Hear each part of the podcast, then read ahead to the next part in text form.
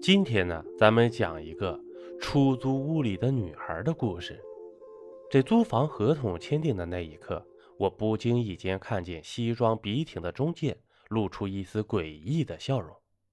不过我没有在意，因为他给我推荐的房子确实不错，临近地铁口，交通方便。最重要的是啊，这价格也便宜，三室一厅，一个月才八百块钱。这对于我一个初到大城市打工的穷光蛋来说，是最友好不过了。我付了押金，中介把钥匙交给了我。我攥在手心感觉到一丝凉意。在一路奔波之后，我来到了出租屋所在的小区。在物业登记的时候，几个聊天的大妈得知我要租的户型，都不约而同地将目光投向于我，齐刷刷的，别提有多瘆人了。我觉得很奇怪，但因为初来乍到又不善言辞，所以拿了门禁牌后埋头就走。在电梯里边啊，我脑海中一直浮现那些老太太的眼神。突然，叮咚一声，中断了思绪。出了电梯，楼道走廊里空空荡荡的，而且很干净，丝毫感觉不到有人生活的气息。十二楼东三户，我对着门牌号寻找。终于在走廊尽头找到了，不知道是否是门锁的缘故，这钥匙插入锁眼转动了好久，才终于打开了。当我把行李放在玄关地板上的那一刻，我心里感叹呢，自己终于有了个落脚的地方了。作为暂时的主人，我首先对房间巡视了一圈，发现中介果然没有骗我，这是一个婚房。里边的家具电器配备齐全，装修的也很漂亮。唯一的问题就是太暗了。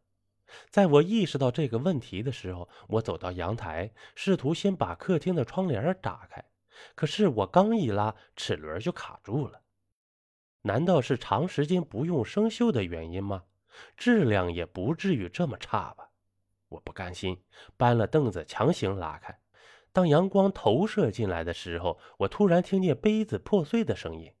我猛然回过头，不知为何，这客厅茶几上的玻璃杯子掉落在地，而且茶几上的物件翻落，好像是经过撞击被人推翻了一样。可是屋子里根本没有别人呢。我皱了皱眉头，但也没有多想，开始打扫卫生、整理床铺，忙活了一下午。晚上喝了点酒，倒头就睡。毕竟啊，坐了一天两夜的绿皮火车，根本没有休息好啊。这睡到后半夜的时候呢，感觉胃里翻江倒海，就迷迷糊糊的醒了，心想着一定是喝到勾兑酒了。我看了下表，是凌晨十二点，一边骂娘，一边摇摇晃晃的走着去卫生间呕吐。房屋里黑乎乎的。我伸手开灯，但这开关呢却没有反应。随后呢，我恍惚感觉到后脖颈吹来一阵阵凉意，就好像有人在对着你吹气儿。我一下子酒意全无，汗毛一根根的直立了起来。老人说呀，这半夜十二点的时候千万不要看镜子，而我现在呀，就站在这洗手台的前面，越是不让看，我越是想看。我的眼神不受控制，慢慢上抬，在完全正视镜子之后，发现镜子上留有口红书写的四个字：“离开我家。”同时呢，通过镜子，我发现阳台的窗帘不知何时又被重新拉上了，月光从缝隙里散落在客厅的地板上，留下一道冷光，看起来阴森森的。我觉得不对劲儿，胃也不翻腾了，跑回屋子蒙头就睡，可睡也睡不着啊，心里边一直想事儿呢。好不容易挨到早晨，我下楼准备吃完早餐去找工作。这小区门口临街商铺有家早餐店，我要了一碗胡辣汤，一份油条，找了个空位坐下来狼吞虎咽。在这个过程中，我听到邻桌几个老人的谈话。听说十二楼东三户的那个凶宅有人住了，可不是嘛？昨天刚搬进来的，我看是外地来打工的，估计是给中介骗喽。我一听这话，就瞬间明白了中介那么诡秘笑意背后所蕴含的深意。当时我就打了辆车跑到了中介。你奶奶的，竟然租给我凶宅！你是看我好欺负吗？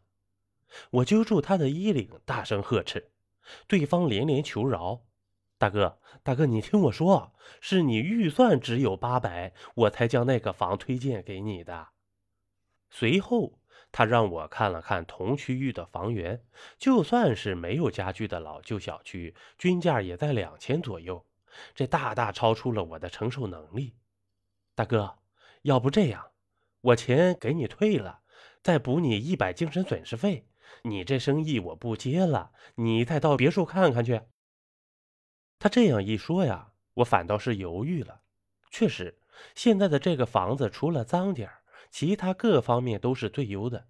我心一横，想着下地干活的时候枕着坟头都睡过，怎么到了城里还怕这玩意儿？再吸了一根烟后，我决定继续住。不过。前提是让他把这房子的来历给我交代清楚，好让我有个心理准备呀。经过了解，我算是知道大概了。